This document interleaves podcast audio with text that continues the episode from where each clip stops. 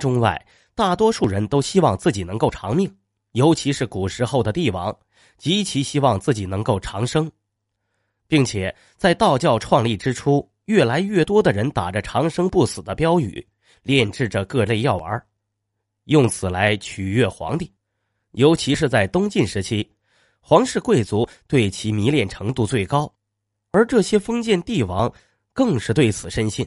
不惜用自己的健康来为这些连名字都不知道的药做实验，更是把这些东西称之为仙丹，希望能够通过长期服用而延长寿命。然而，正因为服用这些来历不明、成分不明的药物，也导致了多数帝王去世的早。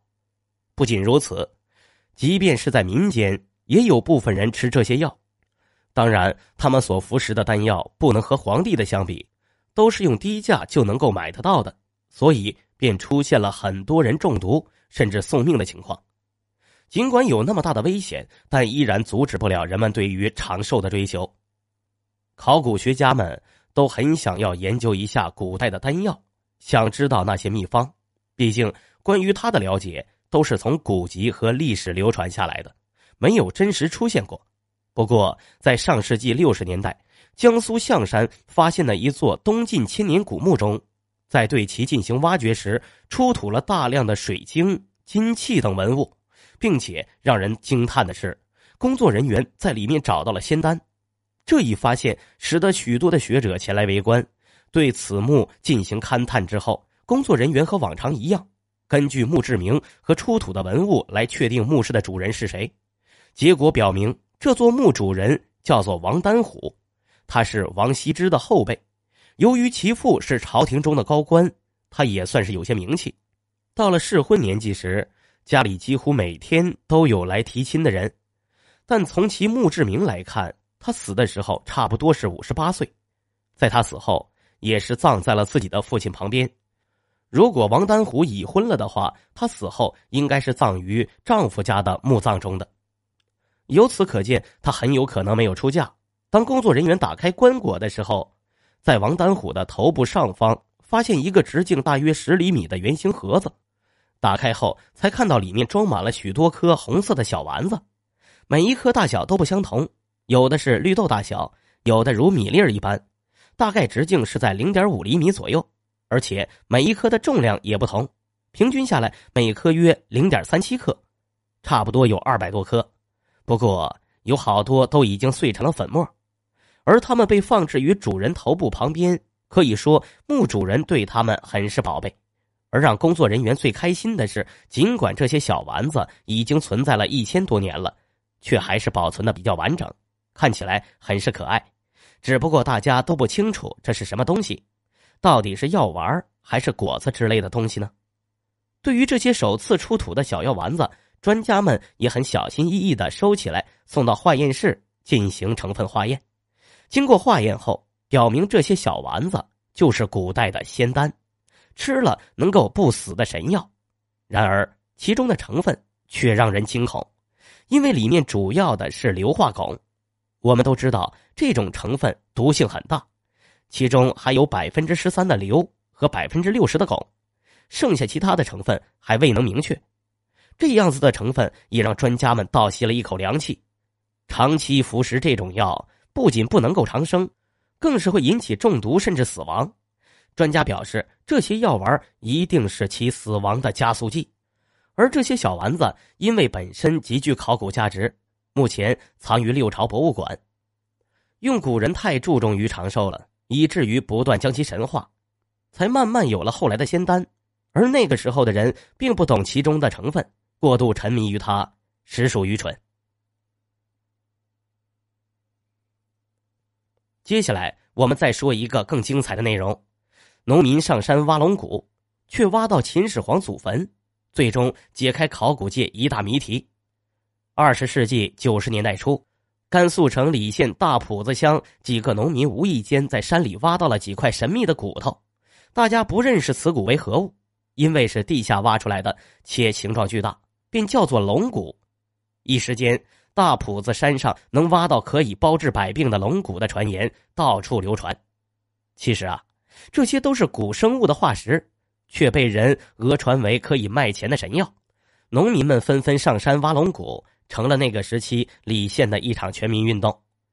一九九二年的一天，几个人再次来到了县城东北十三公里的大埔子山挖龙骨。这一次，他们没有挖到龙骨，却无意间挖到了一座古墓。李县有古墓倒是很正常，不过这一次，农民们发现他们挖上来的东西和以往的不一样。以往的都是一些破烂的陶器，而这一次古墓中竟然被挖出来了好几件硕大的青铜器。李县大埔子山上发现古墓的消息不胫而走，一场浩劫即将到来。古墓的传言被越说越神，大街小巷都在议论。据说这座古墓的墓室用玉石铺路，黄金装饰墙面，简直是一个藏宝洞。真是说者无心，听者有意。全国各地的盗墓分子蠢蠢欲动，李县境内所有的古墓几乎全部被挖掘一空。根据当时参与考古工作者回忆，只见漫山遍野都是盗洞，千疮百孔，到处是散落的碎陶片和马骨之类的东西。被盗最严重的有两座大墓，两座大墓的南边发现有两座陪葬的车马坑，在追回的青铜器中有铭文“秦公”字样的秦公鼎和秦公簋。这些都说明被盗的大墓很可能是秦国早期国君之墓。如果大埔子山的两座大墓就是秦国早期国君之墓，那么这里很有可能就是《史记》记载的西垂。就在同一时期，一九九四年，纽约艺术品拍卖市场上出现了一对来自中国的神秘文物，这是一对刻有秦公坐柱尊壶的青铜方壶。